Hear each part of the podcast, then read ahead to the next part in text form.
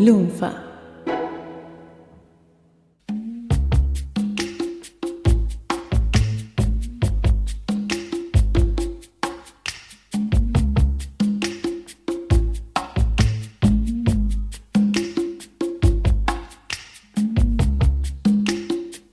Empecemos con un disclaimer, uno que probablemente no sorprenda a nadie. La inspiración para este podcast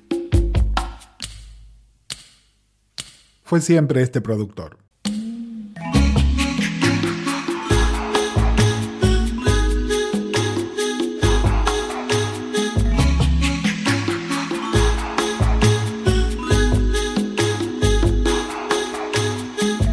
Hola, soy Gustavo Casals y esto es producido por Trevor Horn.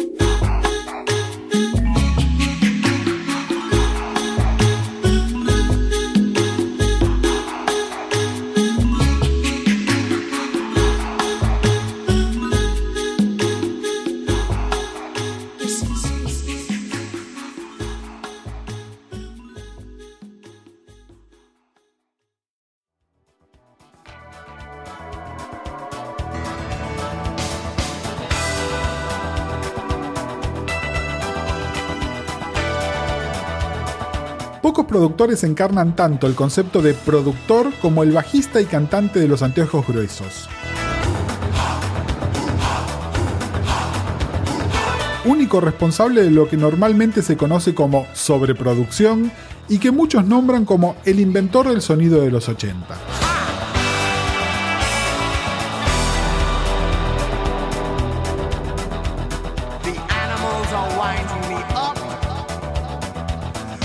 Trevor, con varios discos de calidad a cuestas, pero gracias al éxito masivo de Frankie Goes to Hollywood, su producto insignia, controlado de pies a cabeza,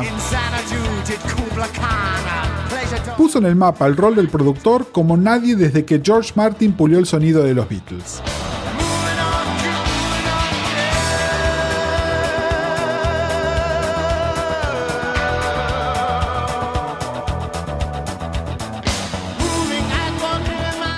Pero hubo desvíos, varios desvíos.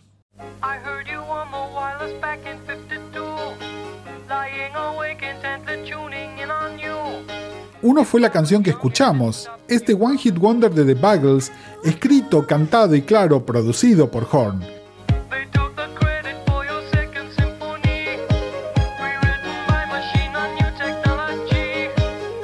La canción que fue una premonición de la década que seguiría.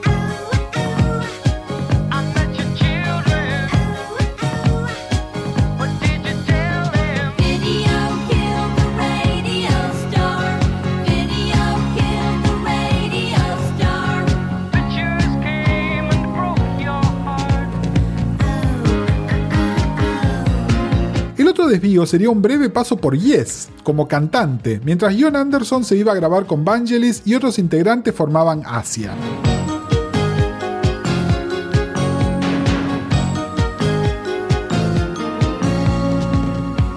Creativamente en bancarrota, esta asociación tendría consecuencias más positivas en poco tiempo. Ya era evidente, sin embargo, que el talento de Horn, o mejor dicho, la suma de sus talentos, músico, cantante, escritor de canciones, arreglador, programador de sintetizadores, ingeniero de sonido, persona de buen gusto, eran especialmente adecuados para el rol de productor.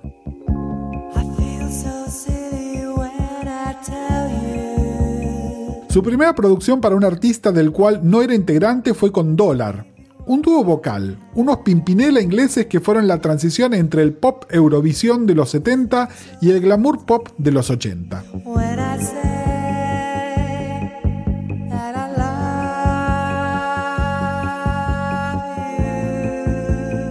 La estrella era la producción que contaba con algunas de las características que sonarían en el resto de las producciones de Horn, antes de que se hicieran masivas.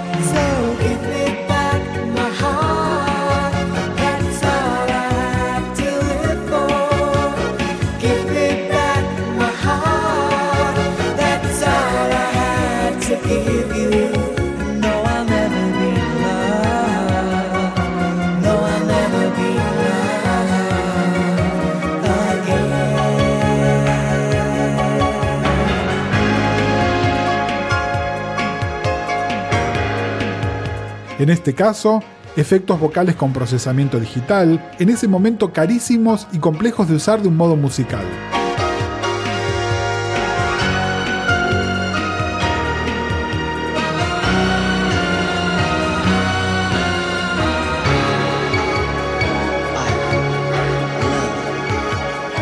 Y por algún motivo, en todas sus producciones hay sonidos de pajaritos.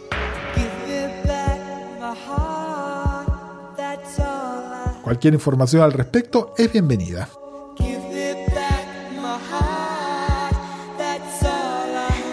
O escuchen la base de este tema y recuerden que es de 1982.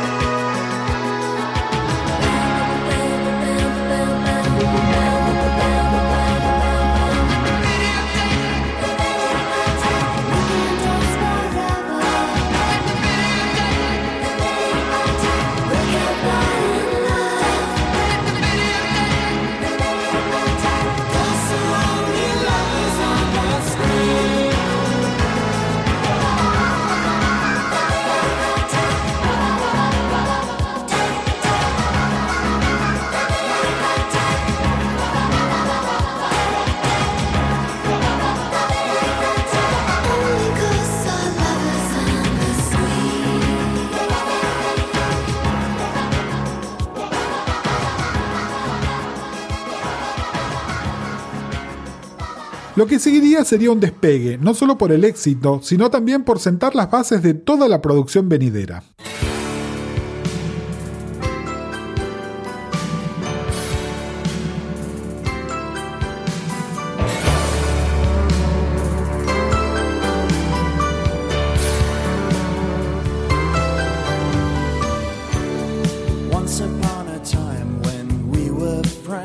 Durante la grabación del álbum The Lexicon of Love, Horn creó un Dream Team de colaboradores que serían sus co-conspiradores de ahí en más. La arregladora y pianista Ann Dudley, el ingeniero Gary Langan, más tarde reemplazado por el guitarrista y genio de las consolas Stephen Lipson, el programador de Fairlight JJ Cheskalik, la corista Tessa Webb, más el percusionista Luis Jardín. Los músicos de Yes como el bajista Chris Squire y el pronto a ser pieza clave guitarrista Trevor Rabin.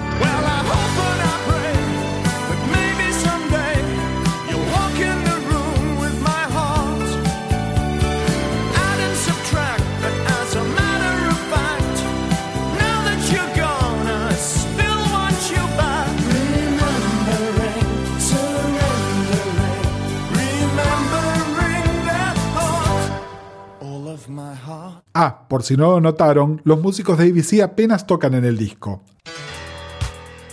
Hagan una nota mental sobre eso.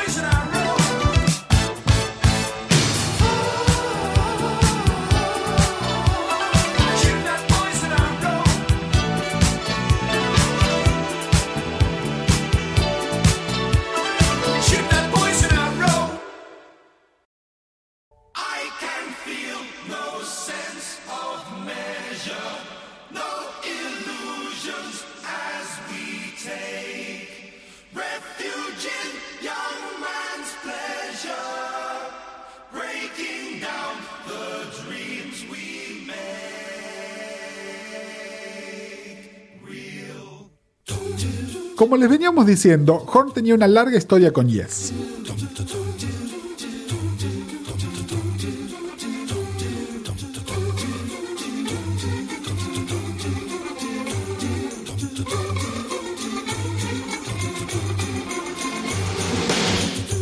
Chris Squire era su ídolo. De hecho, por él se hizo bajista.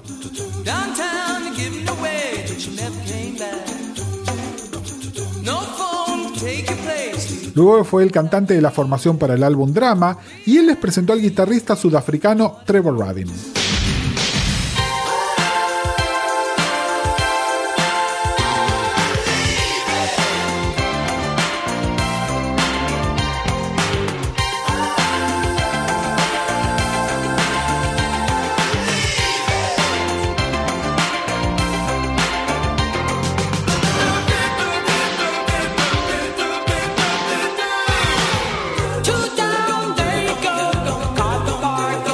Cuando John Anderson decidió volver a la banda, parecía natural pedirle a Horn que los produjera.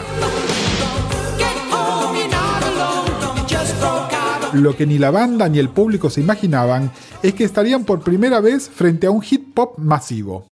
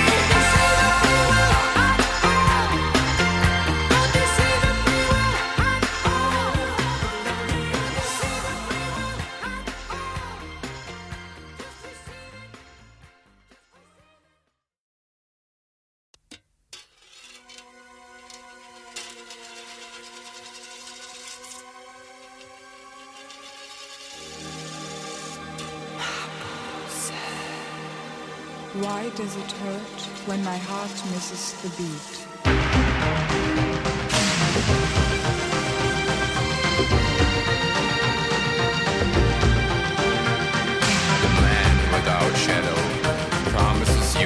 Con el dinero que hizo con las producciones de estos exitosísimos discos, Horn compró un estudio de grabación, Sarm West. Fundó una agencia de publicación de música, Perfect Songs, y creó una compañía discográfica, Sang Tum Tum.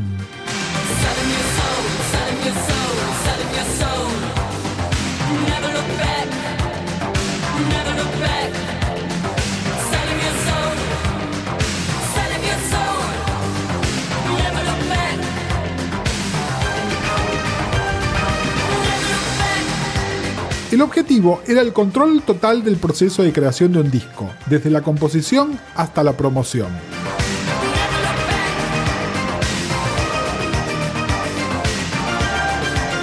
El artista, el artista era una foto en la tapa del disco.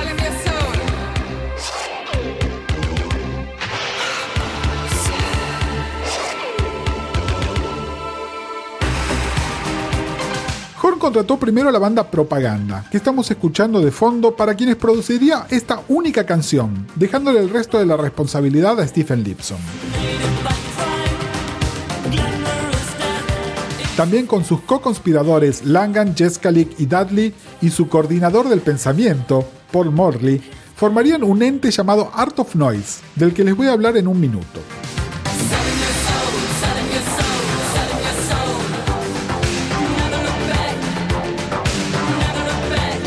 Y les ofreció un contrato a una bandita de Liverpool, con tres chicos pandilleros muy jovencitos y los dos cantantes gay, bastante más grandes.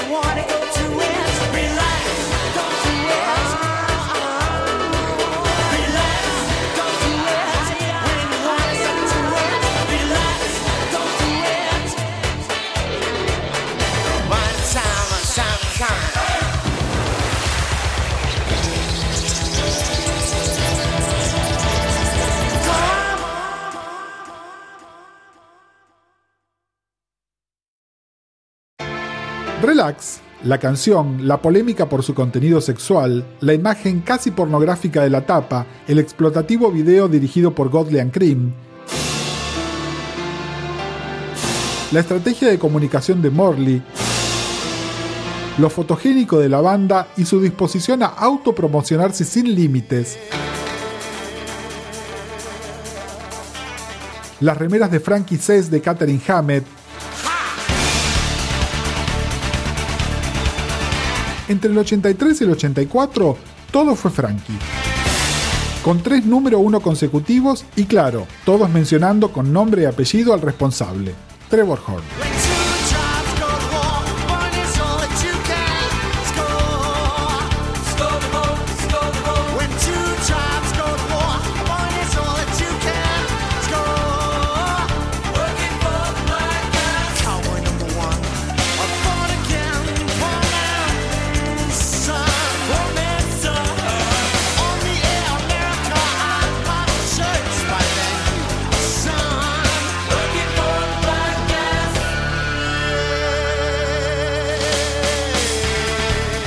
Sacado definió a Welcome to the Pleasure Dome como el Dark Side of the Moon de los 80.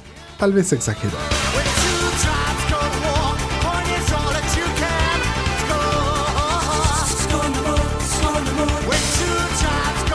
Pero la mayor historia musical del 84 no sería Frankie. El músico Bob Geldof vio un documental sobre Etiopía en la BBC y decidió que tenía que hacer algo para paliar la desesperante situación por el hambre en la región.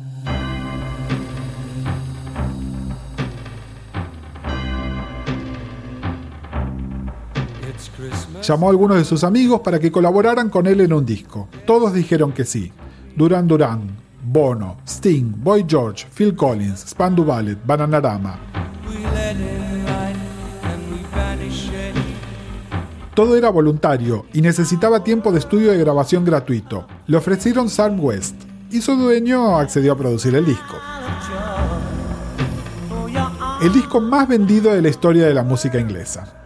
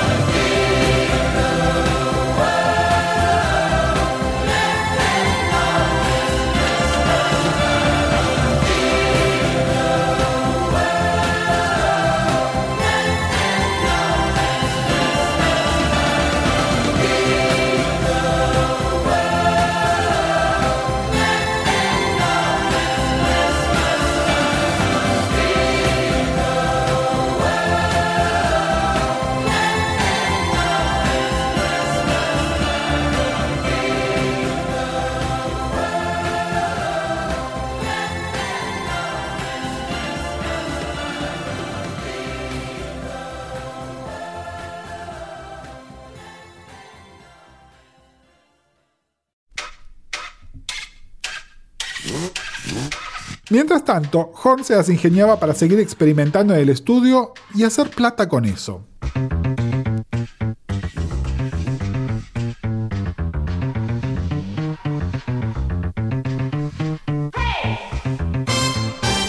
Con su banda que no era tal, hizo unos discos instrumentales con el solo objetivo de probar los límites de la tecnología. Morley como ideólogo se encargaría de vendérselos al público.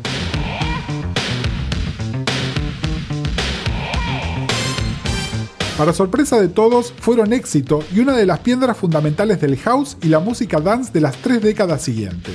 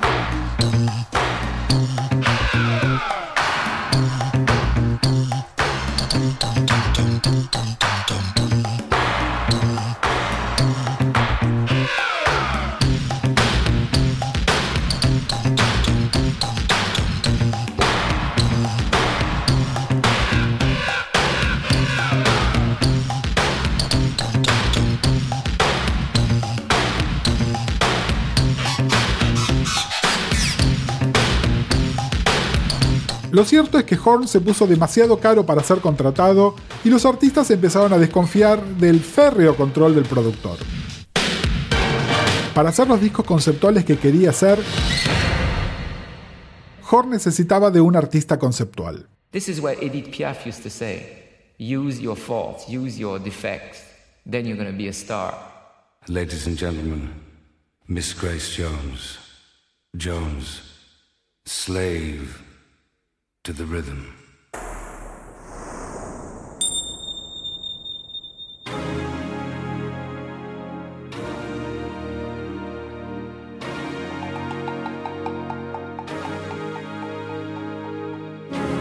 She's born Jamaican, raised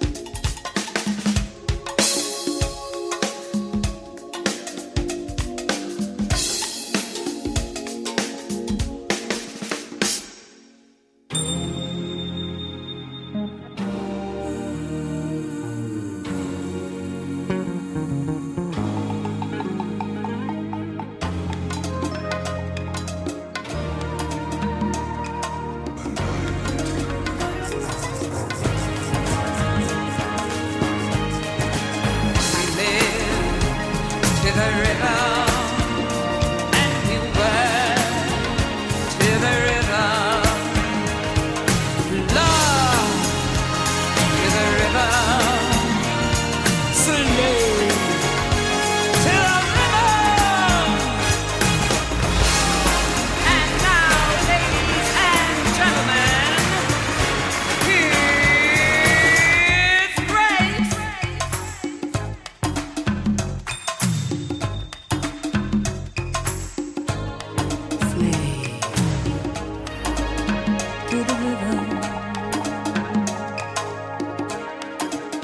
Slave to the Rhythm es el producto más consumado de Horn.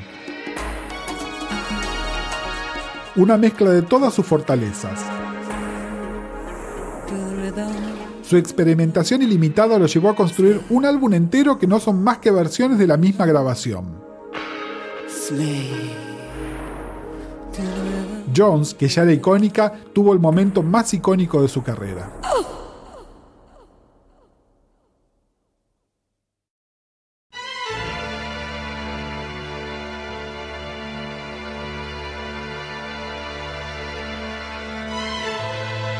Para animarse a trabajar con Horn había que tener mucho dinero, mucha confianza y muchas ganas de experimentar.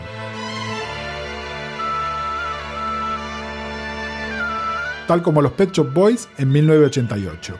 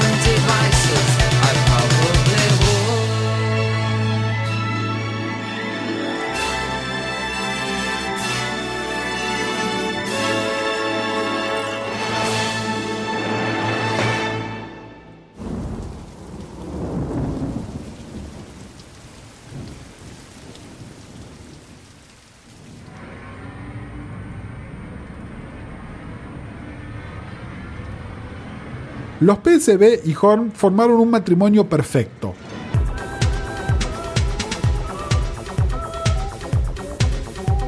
Grabaron solamente tres canciones, pero tardaron un año en terminarlas y aún así las seguirían retrabajando un año más.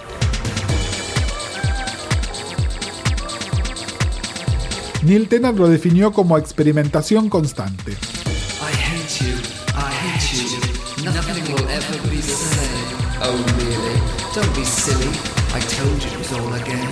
Left to My Own Devices fue definido como el Rapsodia Bohemia de los Pet Shop Boys. Oh, It's the sound of the atoms splitting.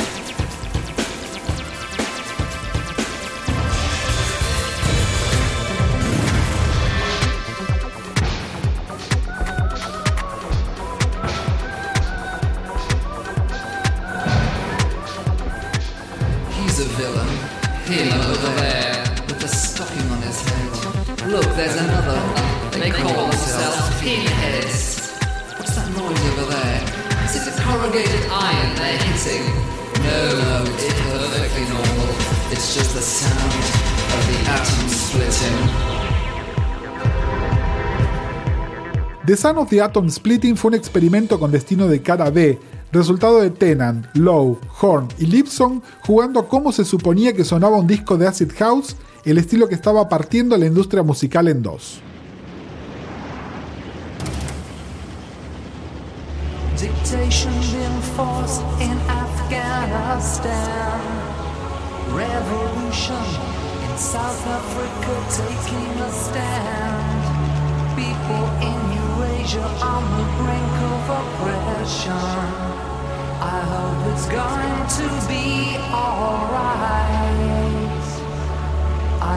De todas maneras, artista y productor sabían muy bien cómo sonaba el house.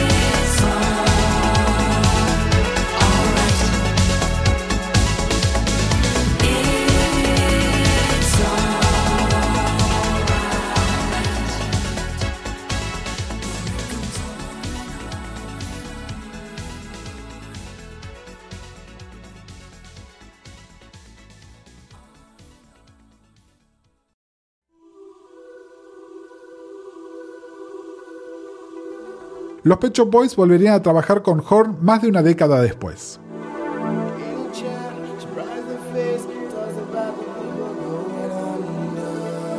Los 90 para Trevor tendrían otra revitalización.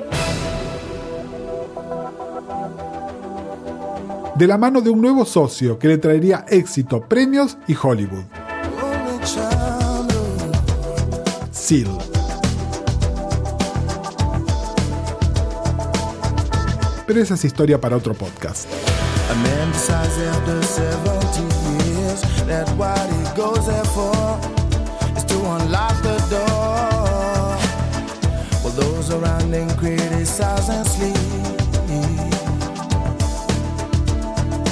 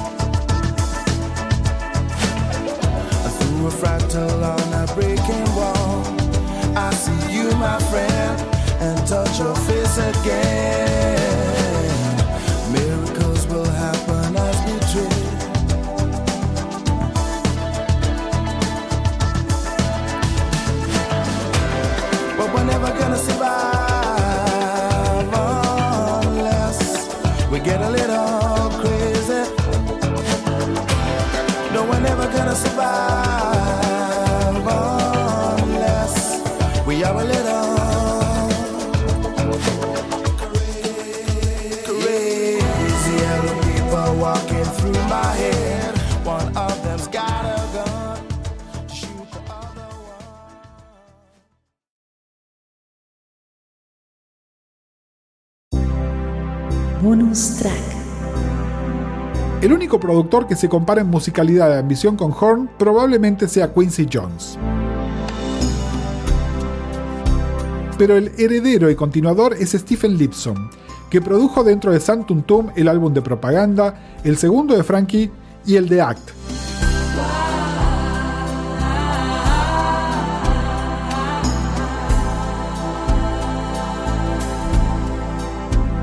Y luego tendría una larga y fructuosa colaboración con Annie Lennox en sus discos Diva, Medusa y Bear, que lo transformarían en uno de los productores clave de los 90.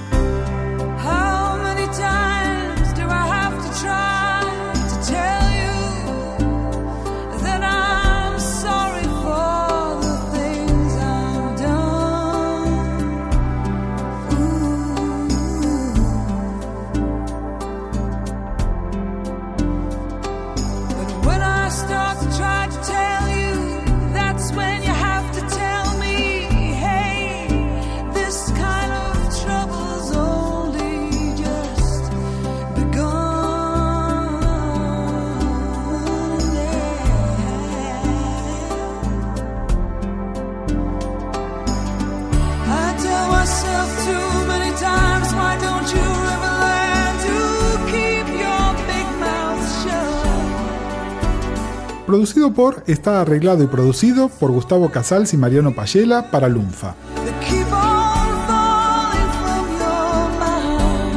Si no querés perderte ningún episodio, busca producido por en iTunes, iBox o en tu aplicación de podcast favorita, o entrando a lunfa.fm.